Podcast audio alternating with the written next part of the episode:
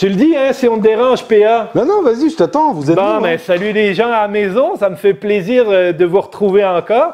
Vous le connaissez pas encore, mais PA, irrévérencieux, un petit peu capricieux. Des fois, il est comme ça, un petit peu, euh, un petit peu euh, dur en affaires, même, je dirais. Ouais, mais, au cœur tendre, hein? Ouais, c'est ça, au cœur ça. tendre.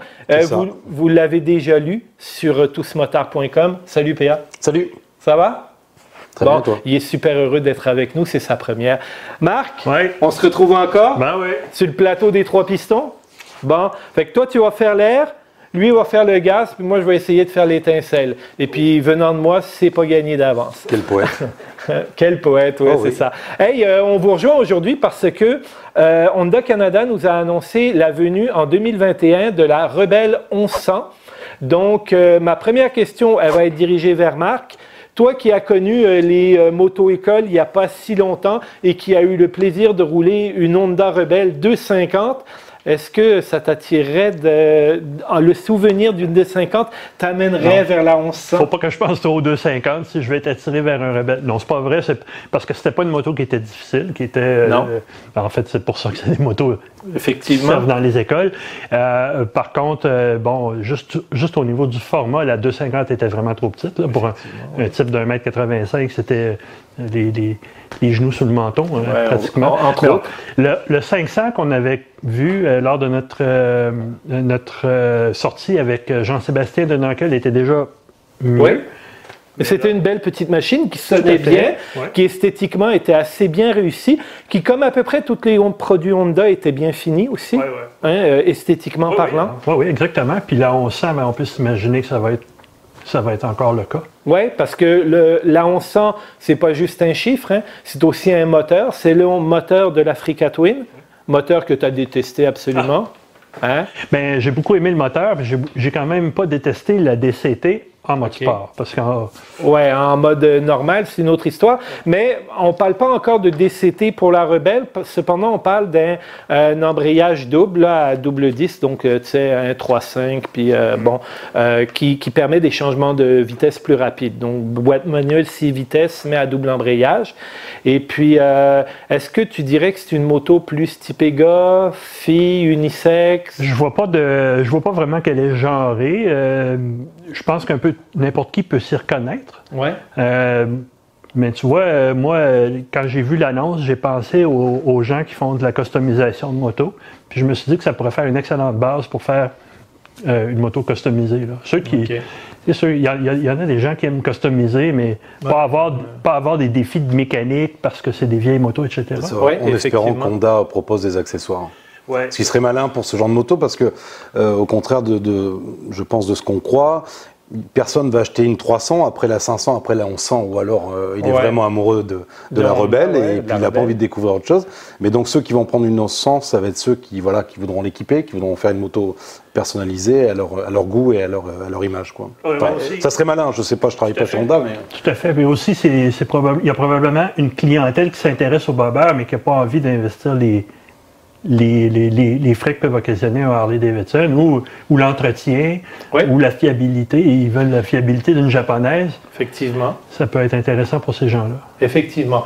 Toi, justement, en parlant de ça, tu as opté pour la fiabilité d'une japonaise. Tu es fait. propriétaire d'une Yamaha Bolt 950. Et ma question pour toi, c'est, ça serait la suivante. Est-ce qu'au moment de l'achat, si la, la Honda 1100 aurait été disponible, est-ce que tu l'aurais regardé? Ou le, le fait de. Toi, tu es vraiment sur plus comme un, custom cruiser, on va dire, versus un bobber, puis ça t'aurait éloigné un peu? C'est c'est clairement une histoire de prix. Après, j'aurais voulu l'essayer, euh, premièrement. Euh, ce qui est attirant, c'est le moteur, comme vous Ouais. disiez. C'est sûr que ça doit être sympa.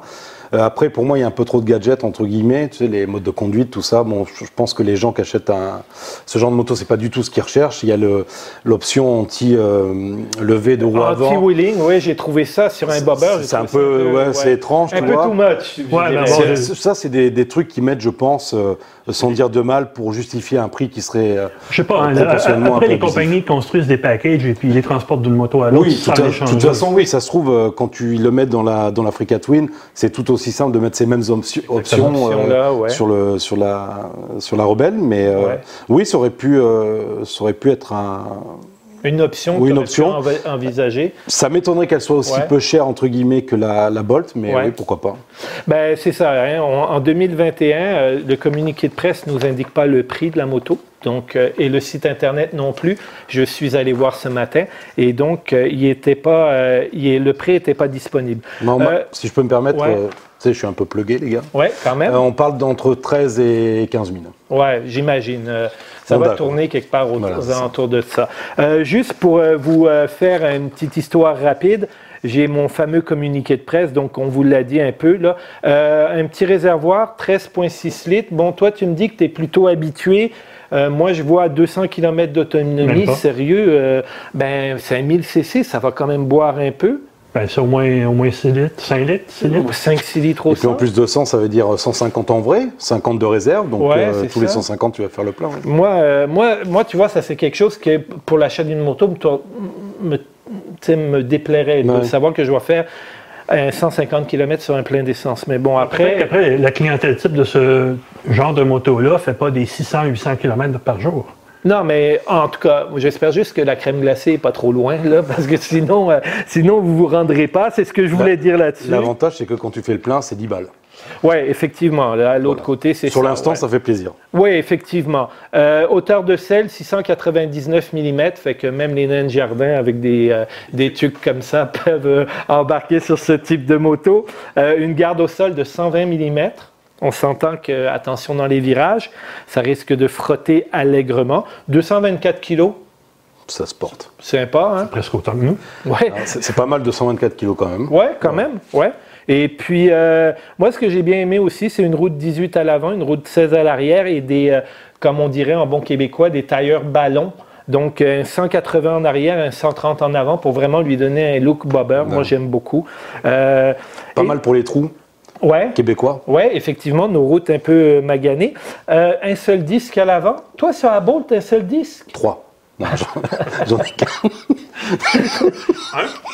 Ai Un disque à l'avant, ouais. Et À puis, l'arrière. euh, un, un disque à l'arrière, bien Ouais, sûr. Euh, J'en ai deux euh, répartis à chaque roue. Ouais, c'est ça. C'est une option, j'ai payé pour ça. Non, mais ça m'a surpris quand même un seul disque sur une 1100. Non, ça suffit, ça va pas Ouais, vite. ouais, c'est vrai. pas- C'est- C'est c'est une moto. euh, Si tu rentres pas, là, Ouais. tu freines pas au dernier moment en entrée de courbe. hein. Non, c'est ça, vraiment- ouais. C'est pas, c'est pas pour aller poser du genou.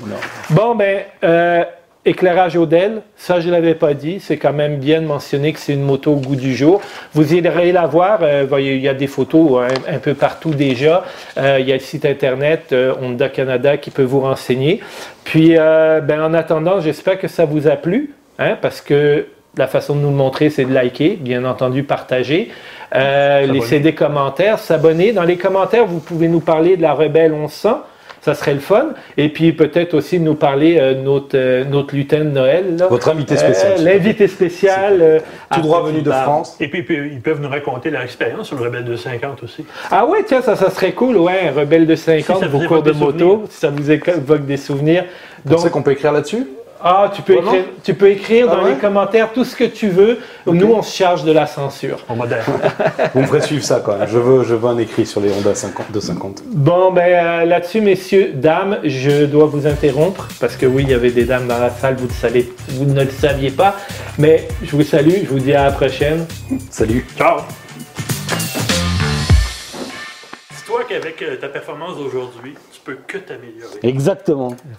On lâche euh, l'embrayage, on lâche les gaz, Le on lâche tout. Le frein. Le frein, ouais, le frein. Non, mais-. Tu peux pas Méfie-toi. à quoi que ce soit. Les mains sur les genoux, s'il te plaît. Tu Exactement. touches à rien, tu Fais te pas, tu genoux, caresses pas. Calice, c'est pas facile, hein?